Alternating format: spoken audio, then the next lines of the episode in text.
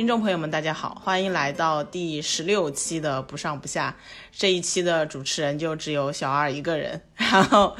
因为这一期我们会聊一个很特别的综艺节目，是因为前几天有是有一个新闻也引起了大家的很多的讨论，就是那个 Running Man 的李光洙。呃，在十一年之后，他现在是正式退出了这个节目。其实就是由此契机吧，我们想来聊一下，就是 Running Man 这个韩综，就是它的一些非常非常独特的一个历史地位和它这十多年来的整个发展的情况，其实还是有很多很有意思的事情的。对，所以这一集呢，我请到了两位我非常非常。好的韩综的粉丝，然后他们都是这个 Running Man 的比较忠实的粉丝，可能从最开始到现在整个十年都是一直有在坚持的去关注这个节目，对里面的卡斯也有非常深厚的感情。一个就是我们的好运同学，然后这里帮他打个广告，他也有自己的播客节目叫。都市类人，对吧？就是也是讲一些在都市里面的 苦恼而开心的年轻人的一些有趣的生活的一档播客节目。还有另一位同学叫小普，他以前是我的一个同事，对，也是做综艺节目的。然后现在是到了另外一家公司做内容相关的一些策划，他对这个节目也是非常非常的喜爱，也有很多很多对他想要说的东西，我们可以在这里聊一下。那要不请你们俩再单独的介绍一下自己，来，好运先来。Hello Hello，大家好，我是好运。本来想的都市类人就是做大做红之后可以有机会去别的节目串台，没想到节目还没有开始做起来就有这个荣幸来到不上不下做客。好啊，小普，Hello Hello，我是小普，然后作为一个忠实的 Running Man 粉丝兼播客小白，然后希望今天可以和大家一起畅聊一下我最爱的这档综艺节目。真的，你你是真的很爱，因为 以前我跟你一起上班的时候，我就知道你特别特别喜欢这个节目，然后还就是在通过这个节目也学习了很多韩语相关的东西。我觉得你的韩文特别好，就是因为看这个节目看的吧。我的韩综初心。就是韩，你是不是别的韩综你也挺爱看的？对，但是是从 Running Man 开始的，就是我第一档看到的韩综，然后之后才慢慢的看了像《无限挑战》啊，包括罗云熙的《两天一夜》也好，《新西游记》也好这些节目。哦，好呀，那我们就先开始聊一下两位就是看这个节目的 心路历程，就不然小普你先讲一下你大概从什么时候开始看这个节目，然后你对他有什么比较印象比较深的内容？嗯，呃，我其实是属于，一直是很喜欢综艺，但是其实一直没有怎么的看过一些韩国综艺的那种类型。然后直到二零一四年的时候，就是《奔跑吧兄弟》，就是《奔凶》的第一季在国内上线，然后我当时觉得这个模式真的很特别，然后就一直不停的在追，然后追了大概半年的《奔凶》之后，被一个香港的朋友安利了原版，然后这样开始看的《Running Man》。奔凶，刚刚我就听到这个名字，我就觉得很奇怪，因为，因为在我我做这个行业这么久，没有听到一个人把它简称为奔凶的，因为都叫它叫跑男。嗯，我其实我不知道是我自己，我已经记不得是不是我自己起的这个名字了，但是在我的概念里，就是韩国版才会被叫做跑男啊，就是粉丝的一点点执念。你不是因为刚最开始看的是奔凶吗？对啊，我最开始看的是奔凶啊，但是那个时候，就是就是慢慢的后来才会开始这样叫他嘛，一开始好像还真不是这样叫。啊，嗯，这样子。对，所以你是其实你是很特别的，你是觉得中国版的其实很好看，所以你才会回去看的韩国版。对，但其实一开始我很抗拒韩国版，就是其实是个很奇妙的历程，因为不认识韩国的这些这些出演者嘛。然后在那个时候，其实你也没有看过别的韩国的综艺，完全没有。然后我有一个香港的朋友，我我那半年当时在美国交换，一四年的后半年。然后我香港的朋友是完全追这个节目追了很久的，然后他就跟我说这个韩版你要看，一定要看，特别好看。然后我大概有三个月的时间都没有看，最后是因为一个关联点，就是第一季的《奔跑吧兄弟》有一集很有意思的策划和企划是那个。就是那种，呃，接一个电话，他会告诉你，有的人回头就会呃死掉或者什么的。就是这个策划其实是在韩国有一个原版的《鬼姐妹》这特辑，然后可能看到这样的关联度之后，我去看了一眼一集韩版，然后就觉得韩版的那个开始看的两集都非常精彩，然后就这样感就感兴趣，慢慢的才开始开始看韩综，看着里面。然后就一直看到现在。对，而且当时最疯狂的时候是，应该从二零一零年的第一期到一四年，中间这五六年的集数反复全部看过五遍以上，就我会反复反复看每一集吗？每一集前五年的。请问你是 很闲吗？人生都用来看综艺 对了。我真的花了很多时间，就是大概是真爱吧。好的，那好运呢？是从什么时候开始看的？我记得我应该是从它开播的第一年就开始看了，应该就是我上大学的时候，应该是一零年那会儿吧。然后当时我跟那个呃小普，对小普老师差不多，就当时是我们宿舍四个人，有一个那个同学呢，他是非常爱韩国综艺的，然后全宿舍只有他一个人在看，他他就一直跟我们安利说这个节目真的非常有意思，然后就每安利我们每一个人看，然后慢慢慢慢的我们就从一个人看改为宿舍四个人都在看这个节目。你们是一起看吗？还是就是各看各的？看各的，然后啊就只要他看到某一天下午没有课的时候，某一个人在他的那个就是那个床位那样疯狂的笑，那应该就知道他在那看那一集。这样子，然后那个《Running Man》也算是我的就是韩国综艺的这个入门综艺吧，因为其实我觉得对很多如果没有看过韩国综艺的人来说，嗯，其实刚开始看这种韩国综艺会觉得非常不习惯的一点就是它那个花字特别多，然后加上它因为又是韩文字，然后它又要翻译成中文，是。所以整个画面其实刚开始我看的时候，我觉得非常的乱。我就一直跟 跟我推荐我的那个同学说，我说这真的很花，我根本都不知道看哪里，然后就是整个画面太多，对，画面非常花，但是他就跟我说真的很好看，只要你习惯了，韩国综艺都是这样的，你只要看惯习惯了就好。对，啊，然后我们四个人最后都入坑了。嗯，然后你们你也就是从那个时候到现在对。一直没有没有就是对，哪怕中途有发生过一些什么下车的危机啊，嗯或者换过一轮卡斯，然后渐渐可能大家都说，哎，换了卡司，可能我后面就没看了，但是我有还有持续在看。嗯哼虽然说后面有慢慢有点没有那么走心了，但是我还是有在发保持这个对对习对惯，明白明白。那那那个先问一下小普，你看的这么多年，然后。翻来覆去的看，你有觉得就是它里面给你印象比较深的一些情节或者内容是什么吗？嗯，我其实最喜欢的还是它那种比较，就是整集都是一个大剧情的这种制作。我觉得当时这个是很出彩的。最喜欢的应该是二零一三年吧，二零一三年出的一个还声特辑，就是那种它可能和传统和过去的那种韩综不太一样，没有再有环节接环节，它就整集给设了一个巨大的悬念，然后就一直被带着在推理，到底是一个什么样的规则，没有人告诉你，然后 P D 从头到尾不讲一句话，然后啊、对，所以就觉得那种大剧情的这种制作是很颠覆的。我当时给我身边的朋友安利，也是会最先安利这一类的内容。那好运呢？我跟小普反而是几乎是完全相反，因为我他一说这种大企划这种，我就记得确实 Running Man 每隔一段时间就会有这种特辑，而且其实应该是比较受欢迎的，说实话。嗯，然后，但我我不太个人不太喜欢这一点，就是因为我觉得他们这种企划，嗯，说实话都是，就是其实。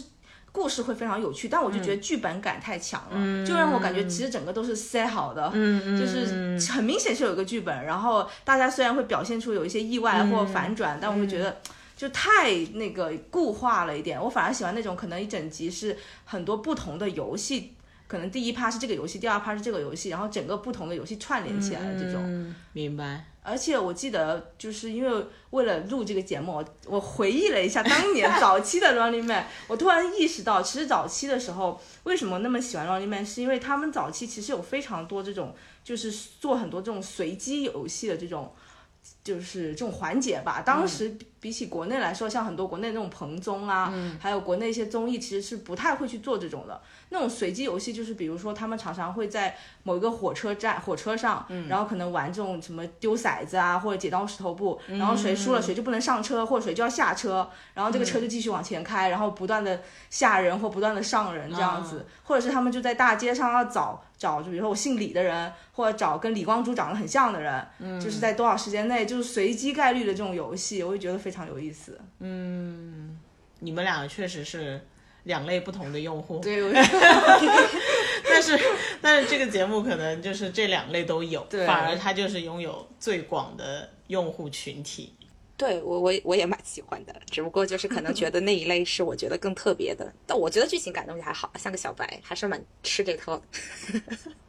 就是不会有特别强的，刚开始看的时候不会有特别强的那种说哦这个可能有很强剧情的那种那种感觉，就可能惊喜感更多吧。但其实游戏环节的话，嗯，我觉得那种很多随机的游戏确实会出现一些就是你意料之外的情节，我自己也也是特别就是就比如说有一个雪国列车的特辑，我印象特别深，大概是我第二或第三个看到的，什么在那个因为自己的就是游戏表现不同，然后出现一些不同的排序，然后第一名哈哈吃的特别丰盛的餐，然后最后一名李光洙就只有一个饭团什么的，就那种那种综艺表现和那种感觉，我觉得我觉得也很好玩，嗯，我很喜欢这种这种东西。对对对，他们早期特别多这种，就是不同的人是不同的等级，对，有阶级等级的在那个游戏里面。对，然后那那就是在整个这个 Running Man 这个节目嘛，它最重要的一个部分其实就是它的卡司团嘛，就是你们会对他们的整个卡司团有什么样的感觉吗？然后或者是有特别特别喜欢的某一位卡司吗？小普，嗯，我觉得我可能会有点非主流，要不要让好运先说？不要告诉我你喜欢大鼻子哥，我只有认为这个答案是非主流，别的我都可以接受。真的真的，你喜欢大鼻子哥？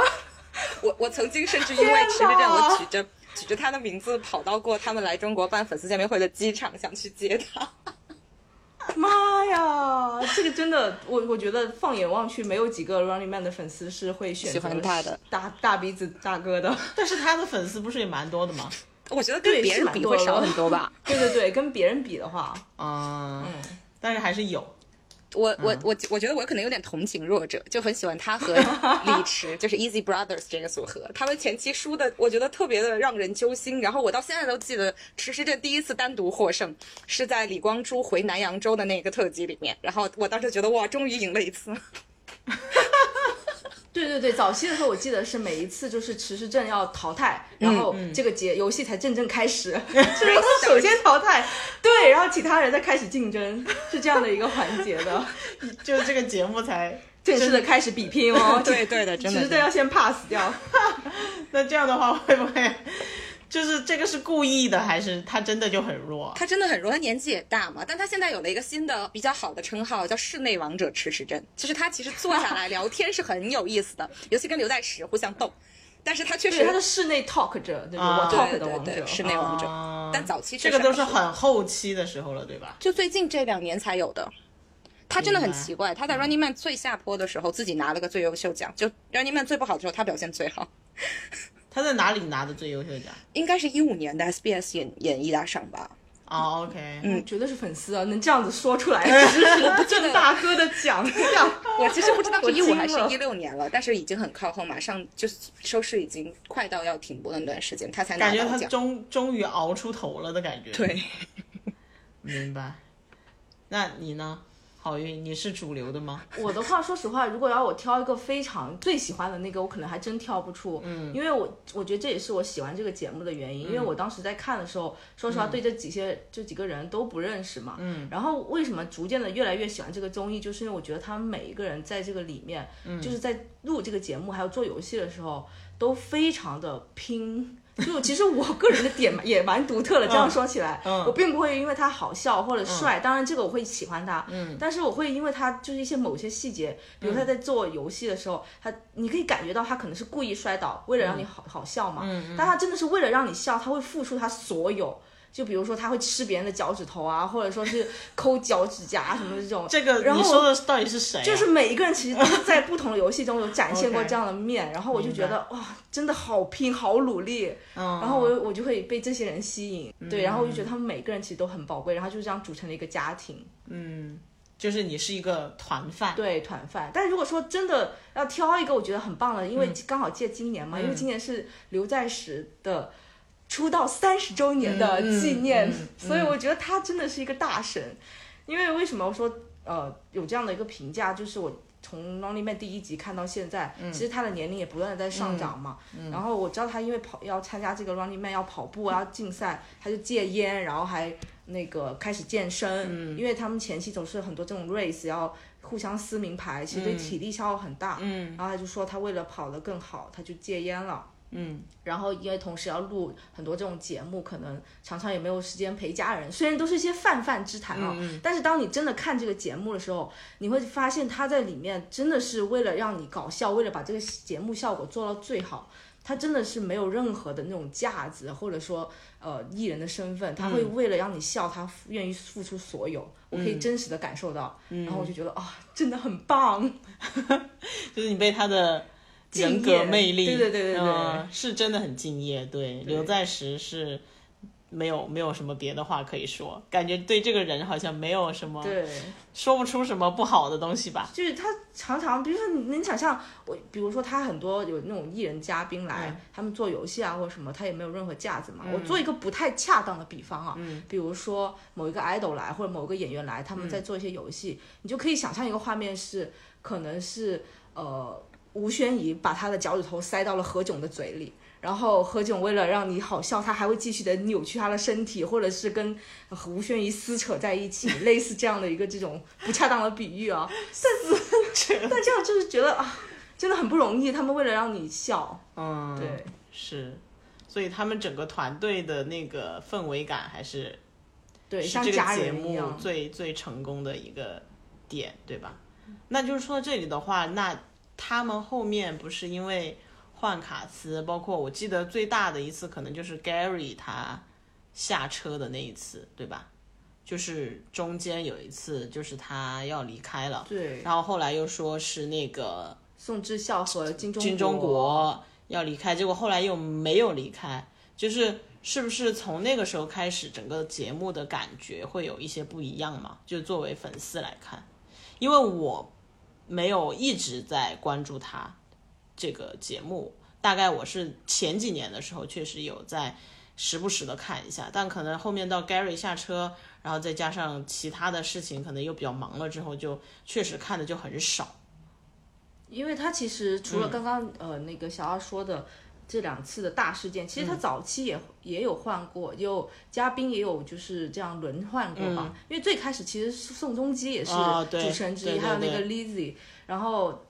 但是他们因为可能因为 Lizzy 可能只录了几期，然后嗯就没有再出现了。然后宋仲基我觉得应该他是为了要拍戏，后来也退出了。但其实前期宋仲基的那一段时期，我觉得也是蛮搞笑的。嗯，然后到了后面那个像宋仲那个呃金钟国和宋智孝那个事件，嗯，当时闹得真的是非常大。我一度作为一个 Running Man 粉，我还听闻到说主持人要变成江虎东，我就是天哪，怎么可以？那刘在石和江虎东同时对，存在吗就？可以，我不理解这个就是韩国两大这种人物为什么？他们以前也一起在过，但但是没有到他们这么厉害的时候。对，嗯我觉得真是不可思议。江虎东被骂惨了，当时真的被骂惨了。这其实是就是是在聊，就是传言他要来的时候是吗？对，因为事实上是真的导演在找他聊，但是是非常前期的阶段。后来这个事情，金钟国和江虎东在《认识的哥哥》里其实有有提到过这个事情，宋智孝上去也提到过，就是导演组在接触江虎东的早期，这个消息就被爆出来，被爆出来之后，哦粉丝大愤怒之后，江虎东主动就说我没有办法继续再往下再谈了，而且当时让大家最最愤怒的其实是金钟国和宋智孝是被下车的。就是这个消息爆出来的时候，新闻说的是他们两个人要离开，但实际上宋智孝和金钟国后面都表示他们是在新闻上知道自己要下车的。嗯 对，被通知的那种。嗯，为什么呢？其实那段时间他们两个的表现确实不太好，就我自己是感受，不是因为 Gary 下车之后慢慢的才不好的，而是在 Gary 下车之前，大概从一六年初开始，确实就不是很好看。然后我我甚至自己对一六年整个的节目发生了什么，请过谁都没有什么印象了。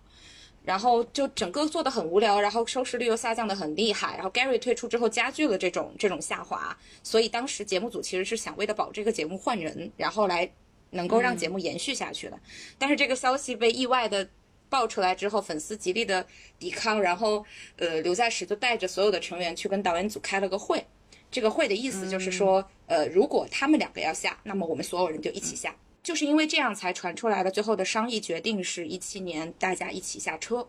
呃，但是最后最后最后那是后来的事情，就是又因为他们 SBS 的领导层好像我记印象中是有介入，具体的不太清楚，但是是已经大家都觉得他们要要要要结束了这个节目，然后马上还有一个月，最后一个月的时候又提出来我们加新人不不下车加新人报节目，嗯，梁十三和陈昭敏是这样来的，他们是一六年就来了，一七一七年，一六年应该是一六年底传出来的消息，就是说他们金钟国和宋智孝要下车，然后消息传出来一个礼拜之内，可能都没有一个礼拜，刘在石和成员们就都表示说我们集体下车。所以印象特别深的是一六年那年的 SBS 演艺大赏，所有的人都认为这是我们 Running Man 最后一次参加演艺大赏了，然后大家都哭得很惨，然后导演也给他们做了呃最后的企划，是一七年的最后八集，哎，最后最后七集，每个人一个特辑。你们想怎么弄，我们就怎么做。然后等到这个特辑都快做完了，忽然传出了新闻说我们啊可以继续播了。然后呃四月份加新人，一七年四月份加了新人。一七年就加了，我总感觉他们两个人好像是最近才，其实也入了好多年了，也好多年了，嗯，这可能我对他的关注真的是太少了，我当时真的哭惨了，就是我以为节目要没有了。妈，就是感觉一个时代结束了。对，我是吗？我甚至还骂过梁世灿跟全昭敏，我我觉得特别不接受新人加入，因为真的就是对，当时他们两个人进来的时候，真的很多粉丝都就后来就没那那后来他们融入的怎么样呢？我自己觉得还不错吧。就我觉得全昭敏确实是一个挺好的发现，宋智孝其实后期确实表现的就相对平一些了，没有之前那么的亮眼，所以我觉得全昭敏确实还嗯比较能弥补。这个我非常同意。如果有认真在看节目的人，就是真的要说句公道话，其实全昭敏进来之后，他真的是有第一是他是有搞笑这个天赋的，第二你也可以看出他很努力。然后宋智孝确实是我觉得是有点偷懒了，有点皮了，他因是的为他已经找到自己的定位，然后他在这个节目也已经很久了，然后加上他本人那个性格，我感觉就是一个没有什么 上进心的人，他就在节目里就是，当然他会做好他本职工作，但他不会超常发挥了。嗯，不像原来的时候了呗。对嗯，很像 Angelababy 和宋雨琦，危险发言，危险发言。对，那那这一次其实相当于他第三个比较大的转折点吧，就是那你你会怎么看？就是李光洙他下车的这个事情，因为。在我的眼里啊，因为我是一个非粉丝，但是我对这个节目有一定的了解。在我的眼里，我觉得吕光洙对这个节目的贡献是非常非常大的，就就是他对 Running Man 来说是一个非常不可或缺的一个人的感觉。是的，就是如果他走了的话，你们会怎么去看这个事情？嗯，小普，我是觉得他确实是很重要的，我同意你的点。就他的角色不可替代，不可替代在，我觉得他实在是太难得的一个复合型角色了。就他，他真的不 他比大鼻子哥还附和吗？他 复合很多，就是从作用上来讲的话，我觉得还是很明显的，就是他其实并不是只有一个角色在身上的。李光洙，他自己又是个背叛者，然后又是那种坏运气的倒霉者，然后又是傻瓜那点那种角色。其实我觉得这三个角色拆开拆开来，每一个都不难找。比如说，呃，背叛者这个角色，他其实也不是首创的。以前在《无限挑战》里面，卢洪哲做的，卢洪哲做的非常极致。然后在那个《Running Man》里面，哈哈也会做。然后，嗯，坏运气的这个呢，除了他之外，其实吃任运气也特别不好。然后像有点傻瓜这样的角色，其实哈哈也有的，原来 Gary 也有的。然后他还很爱捣蛋，比如说爱欺负金钟国，爱开玩笑。刘在石比他做的也更极致。但是我觉得李光洙真的就是所有的东西集于一身。就印象最深的就是。我经真的经常，我经常刷的一个弹幕，最经常刷的一个弹幕就是我曾经相信科学。就李光洙真的是太太不科学了，很多低概率的事件，我不知道你们都看到过没有，我就特别的惊讶，我就说真的说综艺神是真的存在吗？就之前有一期他们的主题是每个人戴一个头盔锁住在脑袋上，然后嗯，开锁的那一期开场的时候发生了一个故事，就是金钟国的脸上落了一只飞蛾，李光洙想要借这个机会打金钟国一下。然后金钟国很生气的说了一句话，说：“你等着，一会儿有鹅飞到你脑袋上的。”然后过了一会儿，真的有一只飞蛾落在他鼻子上，然后金钟国一巴掌打下去，这个中间我觉得肯定经过剪辑，会过了一段时间，但是但是真的很巧，巧到就是真的有一只飞蛾停在了他的鼻子上，能够让金金钟国一巴掌打下去。金钟国再打回来，对，哇！我当时简直觉得太惊讶了，连刘在石跟池震当场都很惊讶。然后还有那个，我记得是那个综艺教父吧，李李李李靖奎来的那一期，二十个鸡蛋放在那里，李光洙第一个抓起来，啪就是生鸡蛋，二十个里只有一个生鸡蛋，就这种事情太多太多了。就当然他也不是每一次都这么，就前两天下车的最后一最后一期的最后一个动作是二十几个孔的那个桶大叔，他第一刀上去都蹦出来，就这种事情实在太多了。嗯，我就觉得确实是嗯，没有人可以，综艺之神，真的没有人可以代替他们。嗯，我觉得作为一个粉丝，我们应该是会理所当然的认为李光洙肯定是一定是陪伴 Running Man 到最后的那个人，就是是无论谁走谁先下车，肯定都不会先到他。嗯，但是没想到到这个时间的时候，突然他下车，那可能作为一个老粉来说，肯定会有很多感慨。是的，但是后来就是我去搜索了一下，发现他确实，我才意识到，嗯，他其实也已经将近四十岁了，他哪有四他三十七八了，三十七八了，八几的？八真的因为他他跟他他跟宋仲基是同一年的吗？对八五年呃，他们两个是因为他参加 Running Man 第一年的时候，他那时候就已经二十六七了，然后 Running Man 已经哦十11年年了所以他其实也已经三十七八了。哦。作为一个中老年人来，中年人来说，其实可能也会有一些未来的规划，以及身体上的一个，是不是他这一次主要是因为他身体上原因，而且他可能，毕竟他其实也有演员这样的一个身份，我觉得他可能也想未来去好好做演员？对。明白。那那他走了之后，对这个节目的影响是什么呢？你们觉得会有吗？我觉得这个节目确实作为，就算是作为一个粉丝，也不得不说，嗯，就是再好的那个 宴席，总有、散场的一对天，对，是是的，他正在逐渐的走向那个阶段，嗯，这是没办法的，因为每个人肯定都要面临一个告别。这个节目其实它确实也已经十几年了对，也经历了它的这个最盛的时期了，嗯，它可能也已经变不出花样来了，大家可能也会有疲软。就是说到哪个时期，然后可能彻底的给他一个好的一个收尾吧。嗯那小普，嗯，你了解的，你这个像这个节目的 P D 换了多少次啊？啊、我我之前也还真的去了解过，具体的还真的有点算不上来，至少有四到五个。OK，嗯，而且他的制作团队就换的比较多了。对，因为他们很多导演会从那个就是公共台离职走掉嘛，所以就会换人。然后我其实觉得，从一五一六年开始慢慢的下滑，也和换导演会有很大的关系。最近这个导演还不错，最近的这个年轻导演还不错，但是之前两到三年的两任导演都比较一般。OK，嗯嗯，那你觉得 SBS 还一直不能放弃的原因？我觉得，呃，说实话吧，说实话，我觉得肯定会和他的 IP，就毕竟这个节目的影响力，怎么说呢？我觉得他们现在已接受了收视率不高，不代表节目影响力低这样的一个一个设定吧。所以其实他还是在保持着自己的这样的一个、一个大的 IP 能够延续下来，他们每年能够出去赚钱是真的，因为现在这些人还是每年在外面开粉丝见面会嘛，东南亚嗯还一直都在开吗？一直都在开，今年也开了疫疫。情之前吧，应该。疫情之前有开，疫情之后我，疫情之后我还真没有注意，可能是没有的。但是我知道他就是中国来不了了之后，还一直在在马来西亚、泰国、菲律宾都开过。嗯，明白。所以，所以这就是我们现在要进入下一个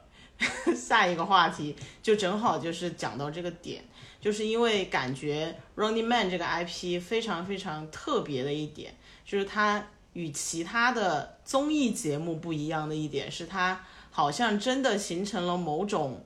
饭圈文化，或者是它的粉丝的那种影响力是很强的。就是你刚刚说的，我我自己这么多年观察这个综艺节目，包括对韩国的很多综艺节目都比较了解嘛。虽然很多综艺节目它都很火，或者是看的人都挺多的，但是好像 Running Man 它是第一个，就是说他做出了一个一个节目，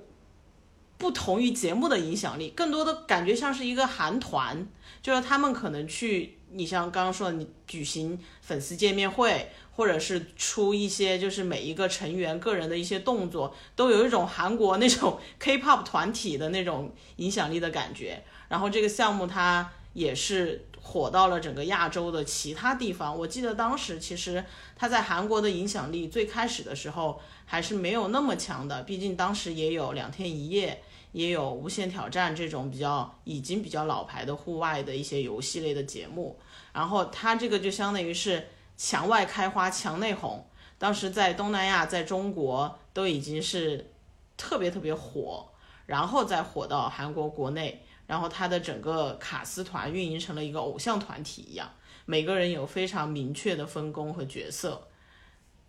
所以导致是不是就导致他整个 IP 的整个属性是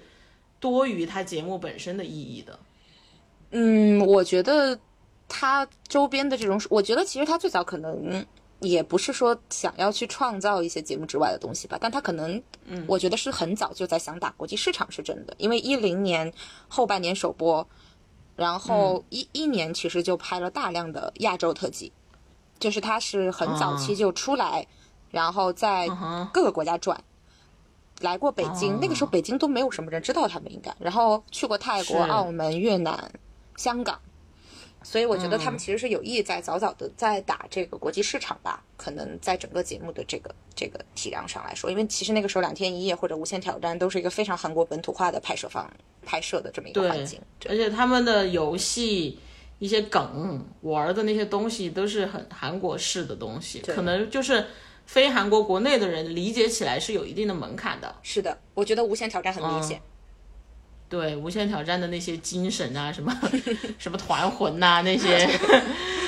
但是好运好像是特别喜欢看无限挑战。对，无限挑战是我的那个人生节目，就是那个唯一的一个人生节目之光，应该是如果要选的话，就是无限挑战了。同样是刘刘大神主持的。其实我觉得 Running Man 跟无限挑战是有一个类似的点，就是刚刚小奥你说的，就是他们已经形成了一个团魂的这样一个东西，同时有自己的 IP。我觉得这也是不到最后不得已的时候，这个电视台还有这个制作人他们不会放弃这个节目的原因。嗯，因为就算它收视呃可能没有以前辉煌时期那么高了，但是。他还是有一群很稳定的粉丝群，而且呢，他能够持续的把这个影响力做出去。如果比如说疫情结束之后，他们其实还可以举举行这种啊亚洲见面会啊，然后包括售卖他们的周边啊什么这种，其实都还是一直有人在支持的。嗯，那那那你觉得无限挑战是为什么要收掉？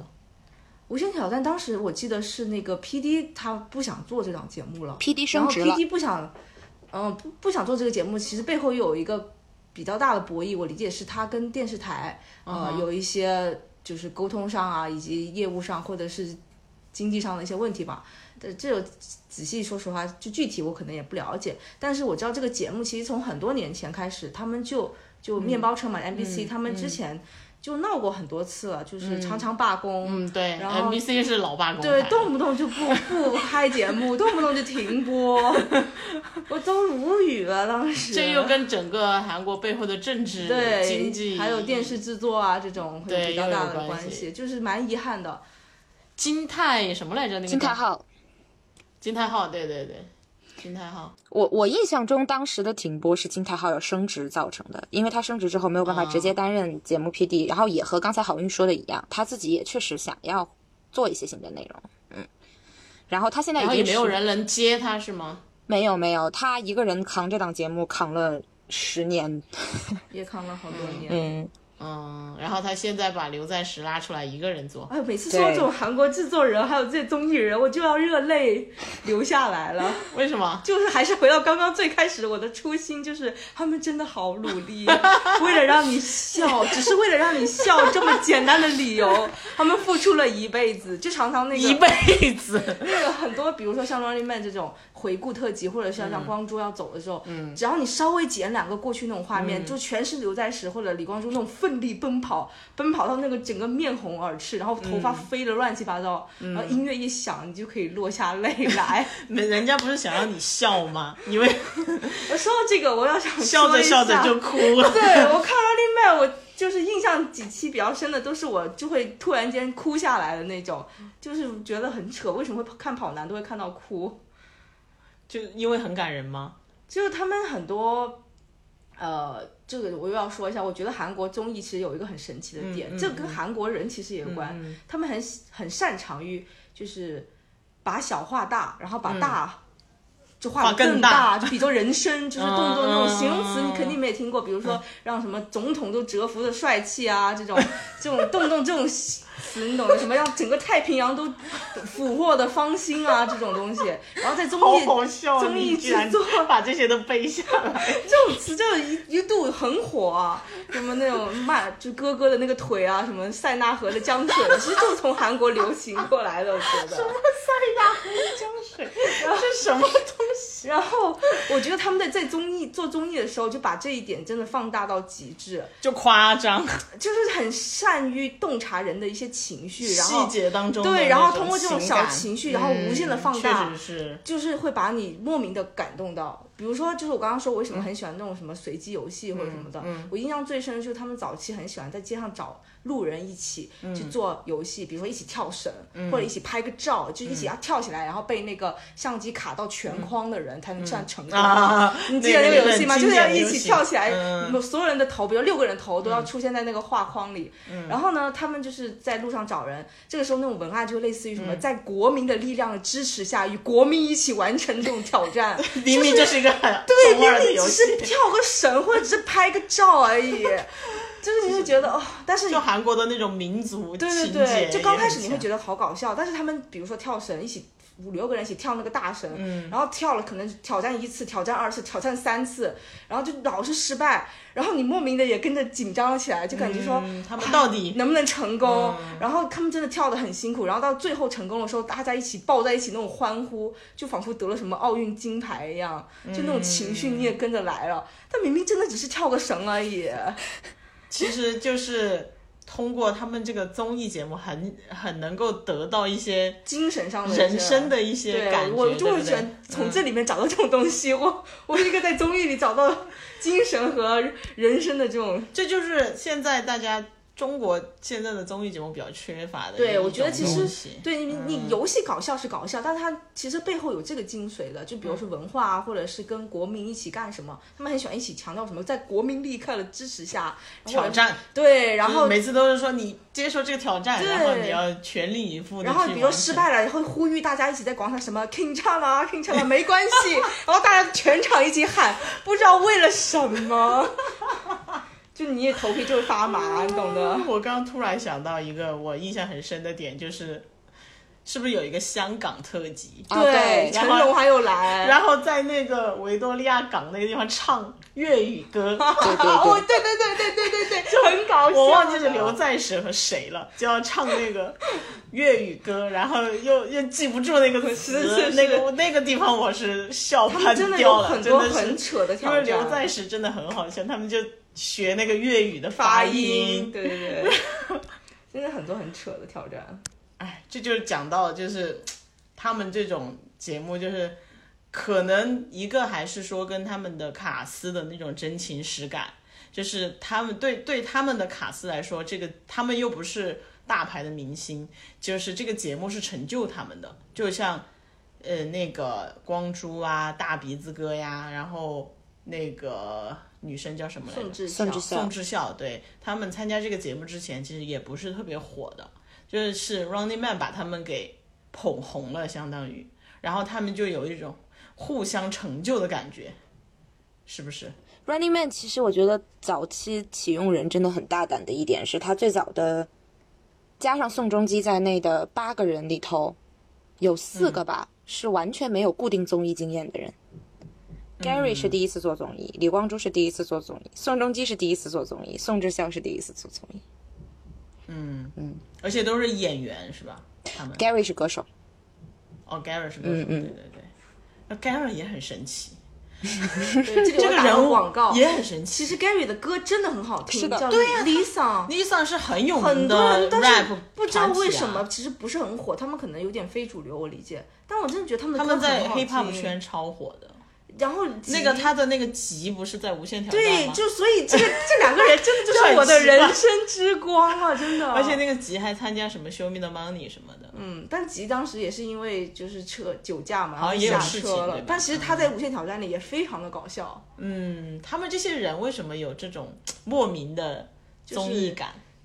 其实我觉得就是愿意抛下自己那个所谓的什么演员身份啊，还有歌手身份，就是真的没有任何的那种所谓的包袱，嗯就是在节目里尽情的为了让你笑，为了让这个节目效果最大化，他可以就是做任何的做任何事情。对对，我觉得他们也是学习的吧，就是其实能看得到，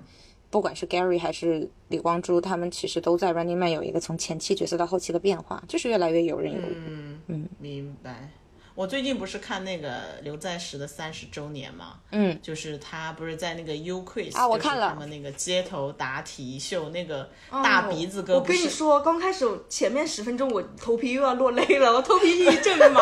就是那哪个的前面就是那个 U Quiz 的那个，对，然后那个他不是三十周年，嗯。然后那个梁世浩是哎是叫梁世浩吗？曹世浩曹世浩，sorry 啊，嗯怎么可以忘记曹世浩的名字？然后他就跟他那个 partner，他们好像有个叫什么洋白菜的一个组合，嗯就跟他献唱了一首他三十周年的庆歌、嗯对对祝歌。对对对哇，那个歌词我一听我又要哭了，你是刘在石的粉丝吧？有可能。因为当时那个大鼻子哥不是也来了嘛，对他们就有一段就是说他最开始在 Running Man 里面也找不到自己的角色，然后后来就是说刘在石就一直叫他什么王寇，就是那个大鼻鼻子，然后他还给刘在石打电话说不要在节目里面那么叫我什么什么的，然后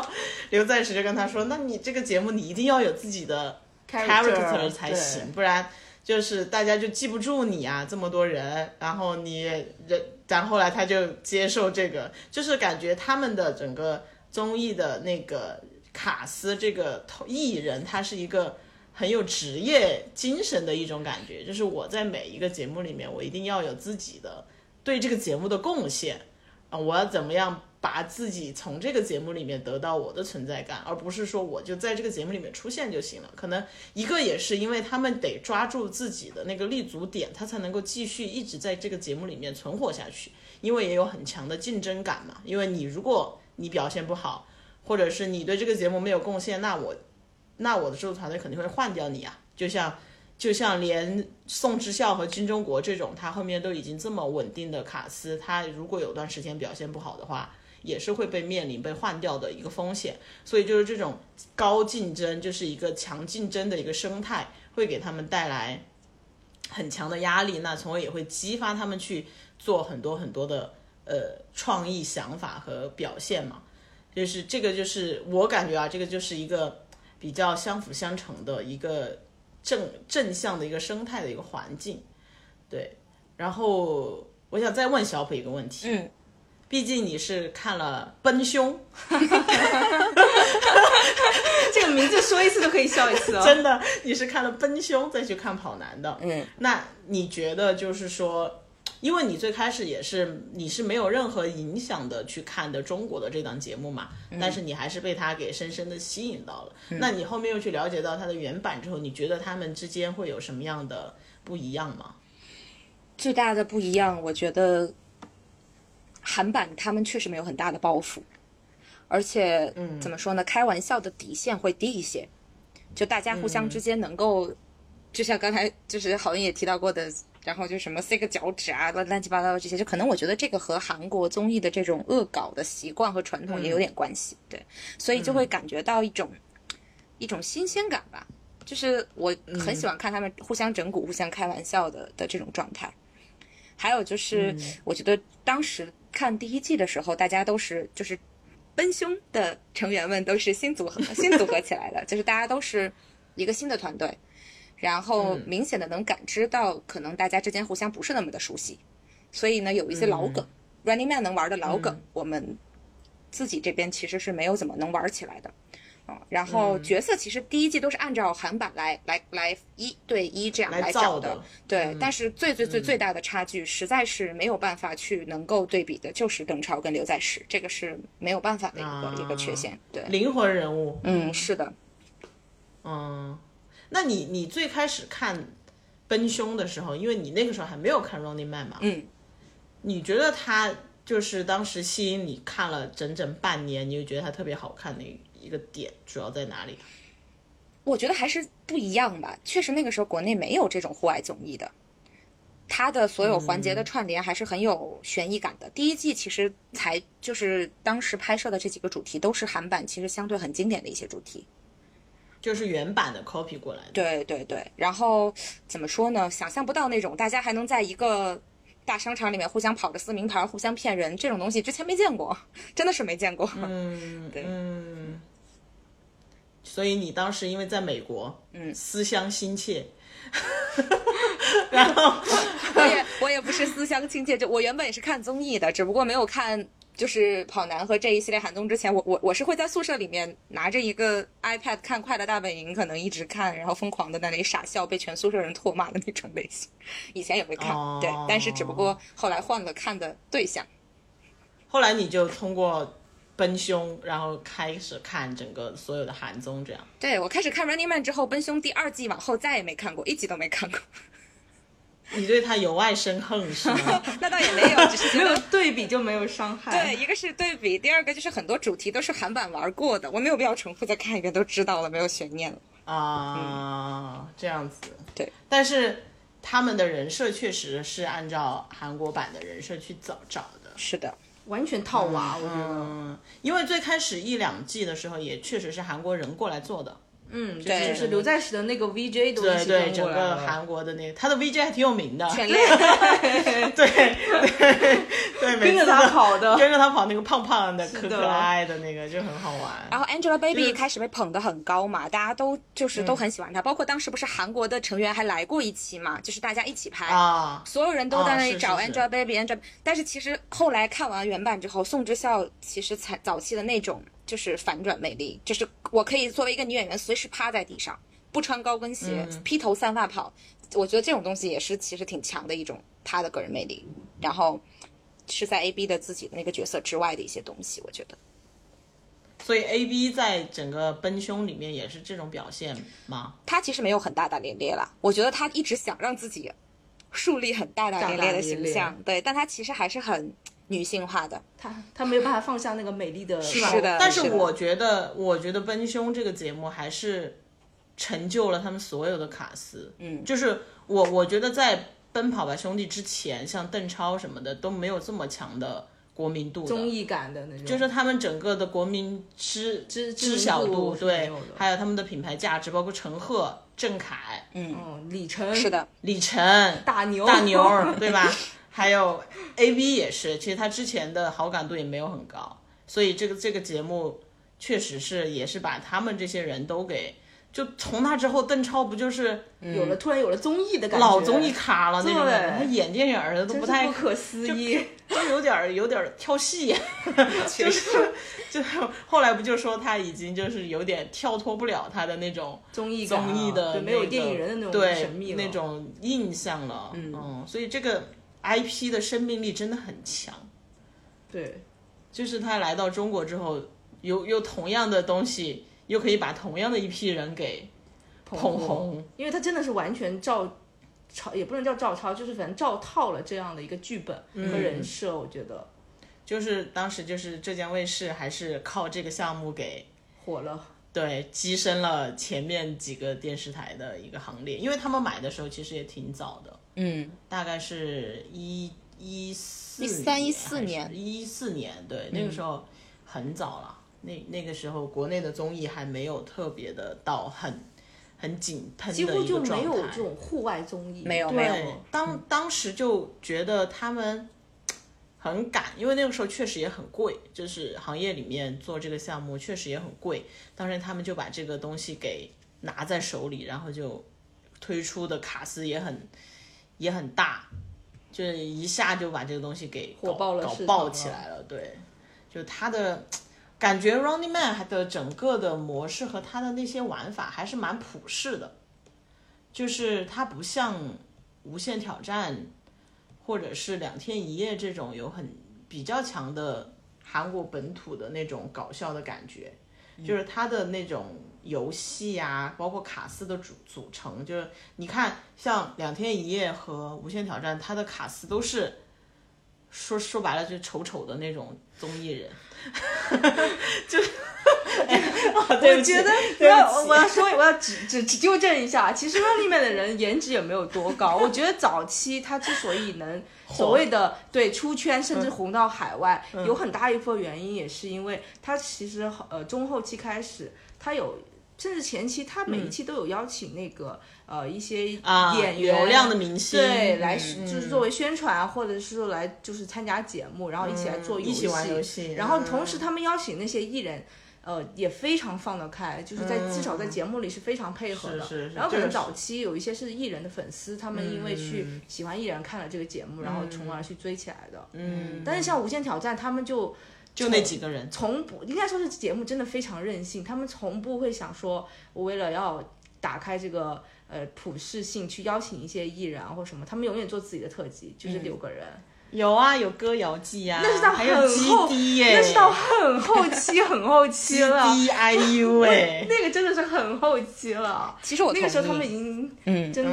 真的，嗯而且他们并不是是因为要要邀请这些人去打开流量，而是因为他们确实要做这个特辑，需要，然后这个特辑需要这些人。嗯，而且啊，讲到无限挑战歌谣季，那简直太经典了，嗯，没错，就是歌谣季都已经被中国单独来做一个节目，对，除了名字，虽然除了名字没有太大的相似点，不是当，因为当时就说嘛，就是说，嗯。我们跟韩国团队有的时候交流的时候，有的时候说无限挑战就够中国做一百个节目了。是的，真的就是因为它有各种各样的特辑，集合了所有模式然后因为它每一集都在变，然后每个特辑它也是随机的，可能我这个时候就搞一个半年的或者三个月的，然后我这三个月完了之后，我又再做另外一个东西。对所以其实这个讲回来，就是说为什么导致可能无限挑战会比较难一直做下去的原因，就是它这个是非常非常消耗。他们的那个制作人要制作人的推创意，对而且它是一个周播的节目，就是它每周都要播出。它不是像中国，我十二集播完之后，我可能要等个一季半年季这样子。才出第二季，它是每周都要这样子，就所以他们对整个制作团队的要求，包括对卡司团，因为他们的卡司团对这个项目要投入的时间、精力和一切所有的东西都太高了，嗯，所以当时可能金泰浩也也有这方面的到了瓶颈，到了压力真的是太大了，就是我已经该搞的东西我都搞完了，我不知道还能搞啥。我有滑雪，什么赛艇，介绍孤独的朋友和介绍丑陋的朋友，我超爱这两次，太好我。太喜欢了，对我太喜欢了。反正我是很喜欢看《歌谣季》，当时因为《歌谣季》真的是捧红了很多很多的歌手。我觉得大胆说一句，一般很多人说《无限挑战》会说我看过《歌谣季》，我觉得首先说喜欢《歌谣季》的人一定不是《无限挑战》的忠粉，我我是都看，就是我是那种路人粉丝。因为我真的觉得，如果你潜入性去看，它有很多特辑都比《歌谣谣季》做的更好。歌谣季》只是因为有真的有很多很知名的一些因为歌谣季它会有歌，然后他那个歌就会在韩国的 chart 上面很火。啊，确实，而且蛮多歌都很好听的。他的那个歌是真的，就是不是说我随随便做的，我就是要让它在整个音乐市场当中有非常好的销量。嗯，所以它是，就是你可以看到一首歌它是怎么怎么样怎么做出来出来的对，然后它做出来还是能够被大众认可、被市场接受，你就会觉得这个事情很有趣。就嗯 IU 的歌呀，什么 GD 嘛，然后当时的那个吴赫那个乐队也是通过无限挑战才有名的。好好多好多歌手都是通过他们的歌谣剧出来的嘛，所以所以我我我还想提一个点，就最近我在看那个就是刘在石三十周年，就是 u q u i s 给他做的那个特辑的时候，他最后不是还请了那个当时 MBC 的那个那个什么，反正一个部长，嗯，就是当时是给他们整个无限挑战就是有很大支持的一个领导吧，嗯，就那种就跟他说，他就说你对现在的综艺节目有什么样的建议或者什么样的，然后那个领导那个人他还在中国做过两年的节目。因为当时中国不是大量请韩国的那些人过来嘛，在限韩之前，他来中国做过两年，他就说，哎，我觉得就是现在的节目都太一样了，就是一个什么东西火了，大家就跟着都做，就比如说 观察类的这种，嗯，就是就什么我独自生活呀，然后或者就是同床异梦啊，这种都是观察明星的一些生活场景的内容。然后还有就是，呃，现在的一些比较多的那种歌唱的选秀，就嗯。trot 火了，可能大家就都做 trot，或者那个 idol 一零一火了之后，再一批一零一的那种东西出来，他就觉得现在的这些节目可能已经就是有一点趋同，没有到以前的那种大家都会很努力的想要去创新一些新的东西的这种感觉。这也是现在就是说，为什么像五条他也收了嘛，但是可能金泰浩带了一个刘在石自己的闲着干嘛了的出来，然后 Running Man 也面临着其实很多的挑战。就他之后到底会怎么样？其实我我也不太好说。他李光洙下车之后，他的整个 IP 的寿命到底还有多少？这是这个这个可能就是跟他整个韩国的综艺节目的发展会有一定的关系。就是我不知道小普对这方面有没有什么想要聊的？嗯，我会觉得其实就像刚才好运说的，就是作为一个粉丝，大家时刻都准备好了，就是不管怎么样，准备好了 IP 会结束的那么一天的准备吧。嗯，对。但是确实会有类似的感受，嗯，因为我曾经也是会经常的刷一些新出的韩综啊，然后有一些很有意思的模式出来的时候，会觉得。就很惊奇，包括其实当时心动的信号啊，然后 Good People 出来的时候，都是一些很创新的。但是最近这一两年，嗯，确实能够看到的情况就是有线台来 copy 无线台的模式，然后大家互相用相同的模式挂不同的帽子，然后来做不同卡司的同样的节目。嗯，对，然后就会觉得确实没有什么新的节目是让你一看之后就很想继续追下去的，反而是。感觉现在有两个趋势，我自己是觉得可能未来他们会比较有可能能走出来的。一个是闲着干嘛呢？我其实经常会嗯跟我的朋友在聊，我觉得闲着干嘛呢这档节目最牛的一个点，我觉得也可能以后中国的综艺也可以去走的一个点，就是它其实并不再是一个以模式为中心的节目，它是以角色为中心。嗯嗯，刘在石一个人，以他的就是这个节目必须得是刘在石。才可能能成立，然后呢，刘在石也是必须得是一个非常有挑战性的，就是有挑战心的、有好奇心的，不断去做尝试和变化的这样一个人，这个模式也才能成立。他可以去给给这些不同的怎么说呢？就是啊，台里面的人煮拉面，可以去挑战弹竖琴，可以去挑战唱 trot，然后一一档节目其实没有一个固定的一个模模式感了，就是我这档节目是做什么的不知道，比无限挑战那个时期还要更。还要更要极致，对对，更自由一点。所以我觉得角色这个东西，可能未来真的就成为综艺节目的财富了。我能够拿到什么样的人，我就围绕他来做一个节目，他的特色就是我节目的特色。其实这种东西，可能我觉得还是蛮有蛮有一些一些东西可做的。嗯嗯嗯。然后就是，其实 YouTube 我觉得这一两年也做的，就是很多节目的在 YouTube 上的播出也带来了一些新的变化吧。我觉得也是一些新的竞争。嗯，对，就是比如说，我觉得韩国这边和国内还不太一样的点是，它不太像是我们自己的 UP 主，或者说我是一个个人，我来做一些 UGC 的内容来上传。它其实更多的有一些很有影响力的呃节目是，呃一些传统电视台的制作团队做这种嗯网络节目的工作室自己出品的。嗯，我自己其实前一段还蛮喜欢看那个张胜圭的 Workman。这是对，这那很火哎，对，真的我也特别喜欢看，我也几乎从第一集追到了。对，我也是。现在你还在看吗？现在好像没有了，但我后来看了大概前面三三十四十集之后，我就突然喜欢上了张胜圭这个人。当时我跟那个那个那个 Workman 火就爆火之后，张胜圭本人也就变得很火了嘛。对。然后我至我至少收到过二十份一样的方案，就是 后来确实就是那个节目的方案类似这样的节目了，腾讯。也对，但是没有出来。对，我觉得他就是个人角色很强，其实就是一个去尝试工作、不同的工作体验这样的一个事情。如果不是张胜贵，就不是这档节目。其实这也是蛮以他的角色为中心。对，然后后来不是还出了，就呃，因为 Workman 是 JTBC 旗下做嘛，然后后来其实 CJ 这边也出了一一个些工作室，然后我记得他们做了什么协商王啊，然后协商王不是看了 JTBC 的吗？是另一个团队吗？不是这我我印象中好像是 CJ 旗下的，我得确认一下。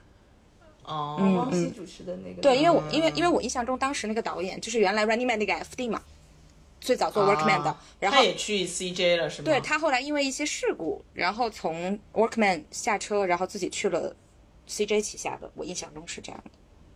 然后他又做了一个跟他以前的节目 差不多的，对我我自己还觉得蛮有意思的啦，反正就是一个节目就几分钟，那我拍一天，对吧？我拍一天的素材，我可以出一个十分钟到十五分钟的节目，我觉得。我觉得还是还是蛮好看的，它可能就节奏很快，然后它的剪辑风格我觉得也很有特色。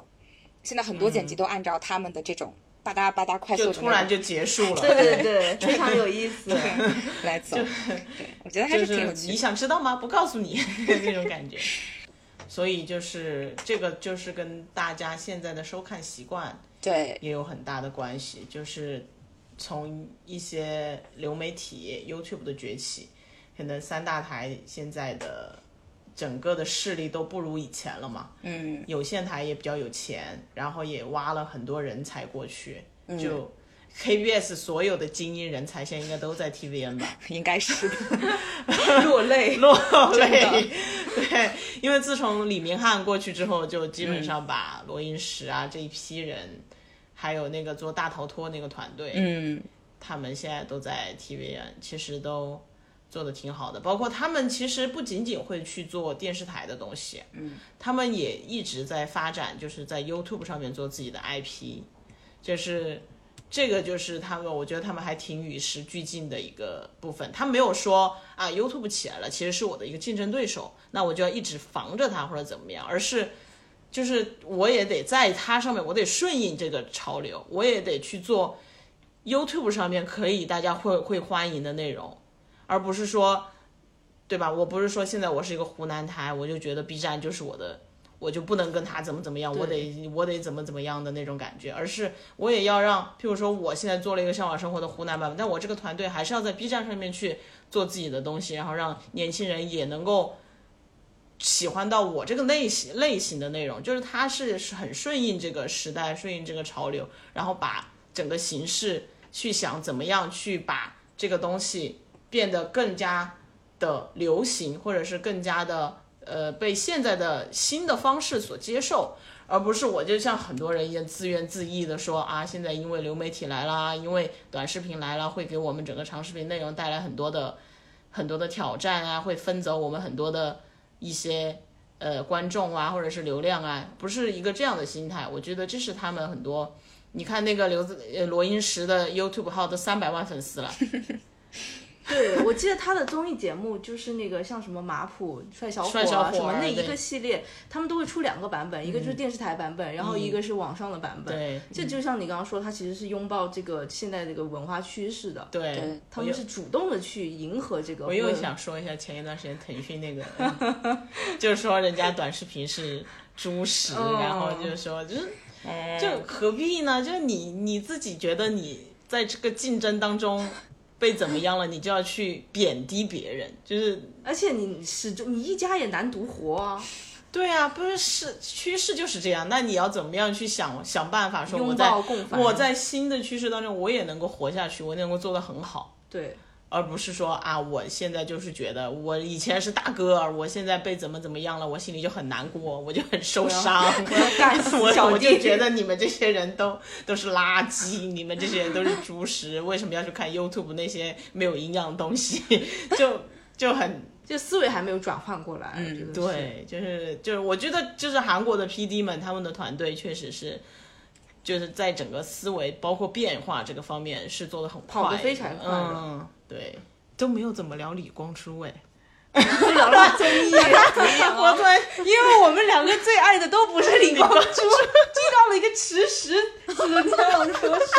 好？这个太可怕了。我我这 什么池石子大哥，因为他有时候会叫他吃食大吃食镇大哥，哦。就他很多花名，什么石鼻子大哥什么的。哎，但李光洙其实真的，哎，我记得我补一点啊，嗯，嗯，在当时时一七年他们差点要结束这个档节目的之前的成员特辑里面有过那种特别感动、真情流露的时刻嘛？哈哈，当时说过一句话，就说其实他承认 Running Man 是李光洙带火的。嗯，就我觉得还，对啊。真的，嗯，他亚洲王子哎，当时。他真的是莫名其妙的成为了亚洲王子的，也不知道为什么。他们不是说他去什么泰国、越南越南就是那个机场都是是打了他的牌子。是。他的牌，子宋仲基什么的。